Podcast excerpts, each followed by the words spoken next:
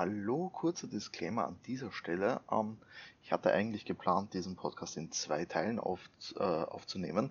Einmal mit einem Solopart und einmal mit meinem Gast. Äh, der Solopart ist nicht zustande gekommen, dafür allerdings der Part mit dem Gast. Von daher auch die etwas andere Einleitung. Ähm, dennoch viel Spaß mit dem Podcast. So, wie versprochen, kommen wir jetzt zu dem Teil, äh, an den ich einen Gast eingeladen habe. In diesem Teil geht es jetzt um äh, Mario Kart Live Home Secure. Da ist das Ganze. Ich habe es immer nur als Mario Kart Live betitelt, aber egal. Äh, kommen wir zur Vorstellung. Nämlich habe ich mit dabei heute wieder Bernie. Hallo. Man kennt ihn vielleicht schon, äh, wenn man das verfolgt hat. Vor einem Jahr habe ich mit Bernie einen äh, Podcast zum Thema Warcraft 3 Reforged gemacht. Ähm, und heute wollen wir uns etwas über Mario Kart live für zu Hause unterhalten. Wie war denn dein erster Eindruck, äh, als das Ding angekündigt wurde? Äh, ich muss gestehen, die Ankündigung selbst habe ich zumindest nicht live verfolgt, aber als es, als ich es dann erstmals sah, dachte ich mir, das ist schon eine ziemlich coole Sache, ähm, weil Mario Kart ja doch etwas ist, das einen als Videospieler vermutlich immer über den Weg läuft, sei es, wenn man es aktiv selbst spielt oder auf irgendwelchen Partys im halbbetrunkenen Zustand. Oh, das sind die besten. Von dem her war die Ankündigung einer Live-Umsetzung ziemlich cool, äh, auch im Hinblick auf diese äh, ferngesteuerten Autos, die sie beilegen, die es ja tatsächlich bereits seit, Jahr, seit Jahren äh, auch einzeln zum Kaufen gibt als klassische RC-Cars. Ähm, genau, und als Carrera-Autos, äh, das genau. ist jetzt gerade nach etwas, was ich geschaut habe, ob, ob mein Nachwuchs schon mit einer Carrera-Bahn umgehen kann. Äh, Spoiler, nein. Ja, ich fand das eigentlich ziemlich cool und äh, war gespannt, da erst hm, auch mal selbst Hand anlegen zu können. Und darüber sollten wir uns jetzt im Detail unterhalten. Genau. Ähm, was mich da gleich interessiert, weil äh, Mario Kart Live Home Secured ist ja ein AR-Spiel, also Augmented Reality, ähnlich wie es halt ja Pokémon Go ist, nur eben auf einer anderen Ebene. Jetzt frage ich mich, ob da quasi für diese Art Technologie der Pokémon Go vielleicht ein bisschen schon äh, Erfahrungswerte an Nintendo geliefert hat, weil ist ja eigentlich äh, von wem anderen entwickelt worden, das Handyspiel. Ne? Und ich glaube, ja, Mario Kart ist ja direkt von Nintendo dann. Ne? Das würde ich auch so sehen. Also ich glaube, primär greift Nintendo nur Kohle von Pokémon Go ab, weil Niantic im Hintergrund hier als treibende Kraft für AR und sonstiges zuständig ist. Und als Hardcore-Pokémon Go-Spieler kann ich dir bestätigen, dass ein Bruchteil der Fanszene dieses Feature auch tatsächlich nutzt. Ja, das ist eh klar. Es ist halt, man probiert es halt am Anfang einmal aus. Äh, also ich habe es am Anfang einmal ausprobiert und danach eigentlich ausgemacht permanent, weil es mühsam ist. Aber, ist ja, ja. ja. Aber Nintendo selbst hat ja mit Einführung des 3DS damals eigentlich bereits Pionierarbeit in Sachen EA geleistet. Von dem her ähm, haben die bereits bestimmt selbst ihre Erfahrungswerte und konnten die verarbeiten. Stimmt, das habe ich komplett vergessen, dass es da auch Sachen gab. Ich fand das nämlich damals schon richtig cool, wenn du dich erinnerst, wie verhältnismäßig schlecht eigentlich die eingebaute Kamera war, aber dieses ER hat immer sehr gut funktioniert. Ich glaube aber, bis auf diese drei Spielkarten, die sie dem Gameboy beigelegt haben, gab es da nie wirklich eine große Verwendung. Also ich fand das geil, dass man da eine Karte auf dem Tisch legt, plötzlich poppt da äh, eine, eine virtuelle Box auf, aus der Figuren rausspringen das war ganz nett. Das war vor, ich weiß nicht, wann der 3DS jetzt rausgekommen ist, wahrscheinlich auch schon wieder über sechs Jahre her. Ewig her, das ist über zehn Jahre her. Scheiße, alt sind wir geworden. Richtig. Ah, war gut und ähm, hinsichtlich dem AR, AR kann man äh, Mario Kart Live auch tatsächlich nichts nachsagen, weil ich finde, auch das haben sie richtig cool umgesetzt. Genau, also die Qualität von der Kamera selber, die das Kart mitliefert, die finde ich schon recht ordentlich. Also ich finde das jetzt, ist, ist eine gute Optik. Ich glaube 27p hat das, also was der Handheld-Modus ja. von der Switch halt so liefern kann. Äh, ich weiß nicht, wie es bei dir war, aber wenn ich gespielt habe, ich hatte da keine Probleme mit Probleme mit Verbindungsabbrüchen oder äh, Framerate-Einbrüchen gehabt, äh, irgendwie groß. Ähm, ja, also einzig, wenn, wenn sich der Akku ein bisschen in den Ende neigt, dann wird, merkt man es ein bisschen.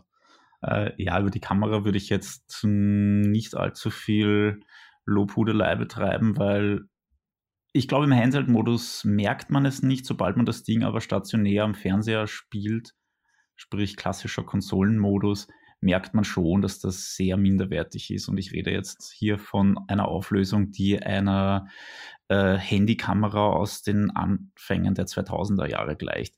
Oh. Sehr verpixeltes Bild und ich meine, man kann sich durch seine Wohnung navigieren, die man im Bestfall auch im Blindflug kennt, aber wo du es gleich mal erwähnt hast, die Verbindungsprobleme, die haben mir am allermeisten zu schaffen gemacht. Äh, du bewegst dich nicht mehr als drei Meter und eine Wand von der Konsole weg und ich hatte bereits im Schlafzimmer angekommen kein Bild mehr und hatte einen schwarzen Screen. Ich konnte zwar das Card noch steuern, das habe ich gehört, weil ich bin gnadenlos gegen jede Wand gefahren, die es in diesem Zimmer gibt, aber ich hatte kein Bild mehr und als ich aus dem Zimmer rauskam, war es sofort wieder da. Und da habe ich dann doch die Erfahrung gemacht, dass wenn man sie im Handheld-Modus betreibt und dem Card quasi nachläuft, so wie man es bei einem klassischen RC-Car ja auch macht irgendwo, ähm, dann hat man das natürlich nicht, aber so, wir waren, sorry für die kurze Unterbrechung, hatten ein kleines technisches Problem. Wir waren jetzt bei der Verbindung, weil du meintest, du bist aus dem Zimmer wieder raus und dann war die Verbindung wieder da. Weil dieses Problem hatte ich in der Tat nämlich gar nicht. Es liegt aber am ehesten daran, dass meine Wohnung A wesentlich kleiner ist und äh, wahrscheinlich auch an den Wänden. Weil ich kann, ich habe zum Beispiel ein äh, kabelloses Headset und ich kann eigentlich mit dem Ding bis ans andere Ende von der mhm. Wohnung ins Kinderzimmer gehen und habe noch immer Ton drauf. Also ja, andererseits habe ich auch beim WLAN durch das in jedem Zimmer 300 Mbit durchrasen nicht mal am Klo Probleme.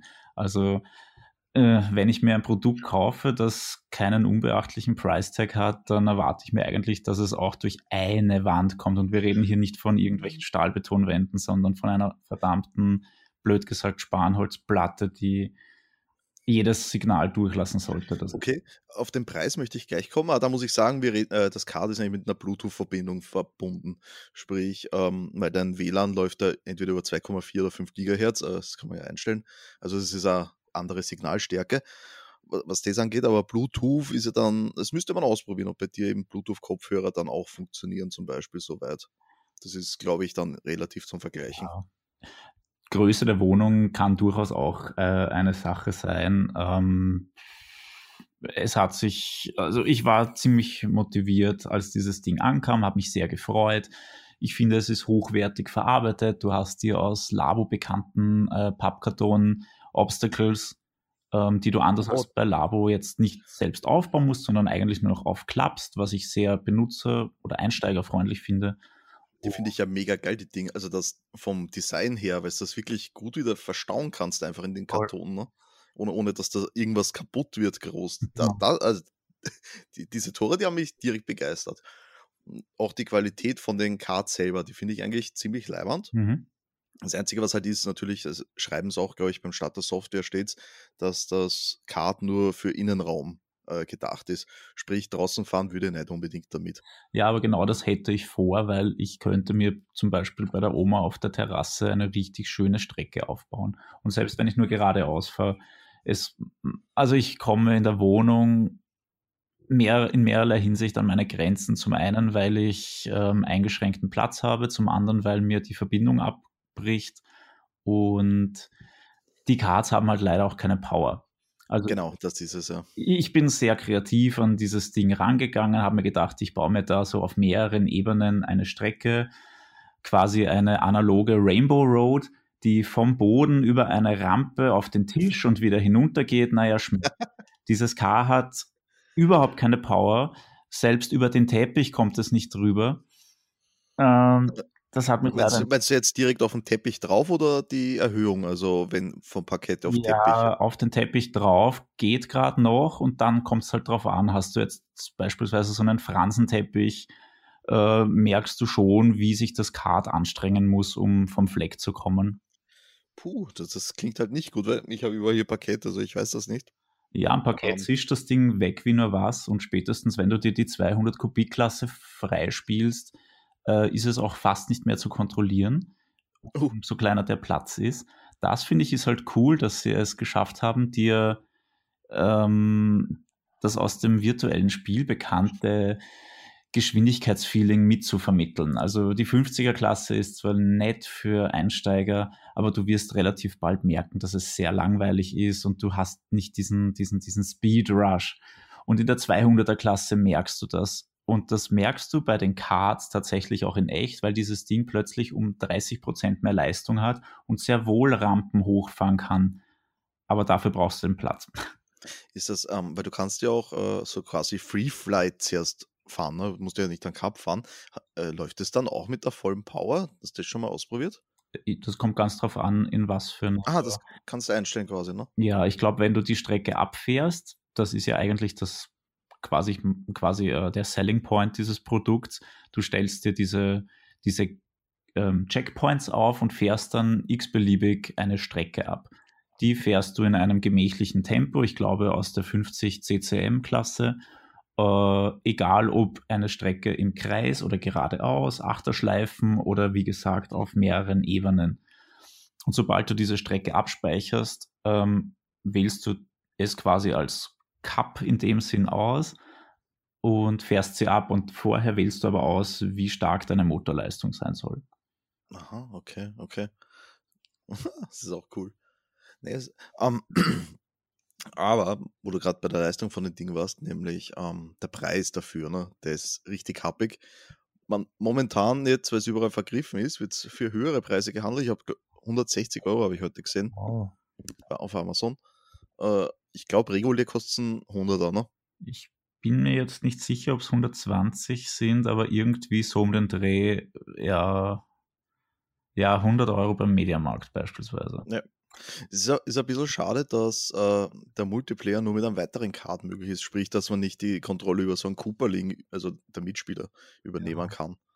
Das ist ein bisschen schade. Weil überleg mal, äh, du, du hast eine Schwester, willst jetzt mit deiner Schwester gemeinsam zocken, stell dir vor, ihr werdet Kinder, könnten deine Eltern gleich einmal 200 Euro auf den Tisch knallen für mhm. zwei Cards, bam, zwei Nintendo Switches, Deine geil. Switches. Mhm. ja, das, da sind wir dann schon ja. bei 800 Euro, ne? Ja, für zwei Leute. Also jeder Spieler braucht ein Card und eine Switch. Dafür kostet das Spiel selber nichts. Ne? Ja, kommt als Download und ähm, kannst du übers Internet runterladen, das auch wieder Geld kostet. Also Nintendo macht sich in der Hinsicht wieder leicht, weiß aber auch, dass, es, dass sie eine treue Fangemeinde haben, die dafür gerne die Geldbörse glühen lassen. Und ähm, wie du sagst, die Cards sind wertig verarbeitet ich glaube, diese klassischen RC-Cars, die sie haben, die verlangen, dafür verlangen sie auch um die 60 Euro. Du hast eine Kamera drauf, die AR unterstützt. Rein als mh, mm, Virtual Reality Mix Spielzeug finde ich es fast schon wieder legitim, da 100 Euro zu verlangen. Aber ganz ehrlich gesagt, 70 hätten es auch getan. Und wer weiß, es werden jetzt demnächst Aktionen kommen und wir haben es bei Sonys VR-Brille gesehen. Im Laufe der nächsten Jahre droppen die Dinge natürlich. Ja, ist klar, natürlich. Uh, auf jeden Fall bin ich da mal gespannt, weil ich, uh, ich weiß nicht, sind, sind andere Figuren schon angekündigt, weil bis jetzt gibt es ja nur Mario und Luigi.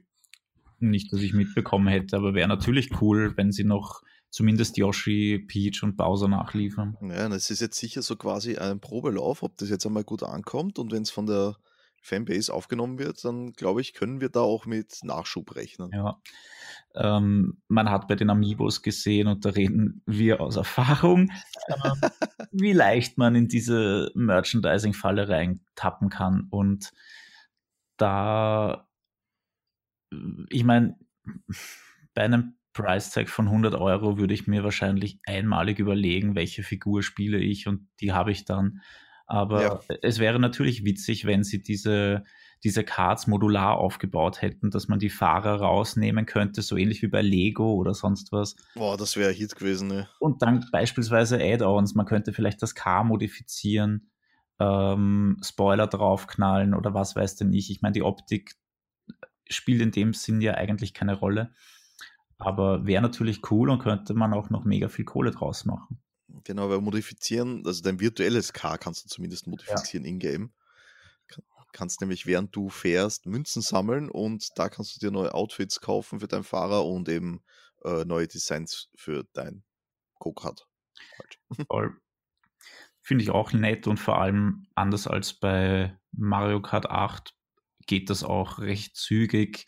Ähm, man bekommt quasi nach jedem Cup irgendein Kosmetik geschenkt. Und ich glaube, das erste ist der Bagger und Mario als Bauarbeiter. Und ja, ja das ist schon witzig. Und ich habe mich dabei erwischt, durchaus zu überlegen, verdammt, jetzt fahre ich da ähm, am Bildschirm als Bagger herum. Wäre doch eigentlich nett, wenn man den Bagger auch haptisch durchs Zimmer rauschen sehen würde. Oh, das ist eine Challenge für einen 3D-Drucker. Äh, Entschuldigung, anderes Thema. Verzeihung. Ja. Äh, ja, ähm, kurzes Resümee. Würdest du es verschenken jetzt zu Weihnachten? Meinst du verschenken, dass ich selbst 100 Euro zahle oder das, was ich zu Hause liegen habe, weitergeben, weil es ein Vollscheiß ist? Oh, das ist gemein. Nein, also ich habe tatsächlich die Überlegung gehabt, weil ich ein paar Leute kenne, die ich damit ziemlich überraschen würde. Aber ich möchte es ehrlich gesagt nicht um diesen Preis unterstützen. Ja, ist klar. Ähm, andererseits würde ich mich schon freuen, wenn sie damit Erfolg haben, ähm, weitere Figuren herausbringen oder das vielleicht in naher Zukunft mit stärkeren Kameras oder besseren Motoren ausstatten würden. Ähm, Mario Kart Live 2.0 quasi, ne? Genau. Insofern sollte man sich überlegen, es zu unterstützen. Ich weiß nicht. Ich würde es auf jeden Fall nur Die Hard Fans empfehlen, die sagen, Mario Kart auf das nächste Level bringen.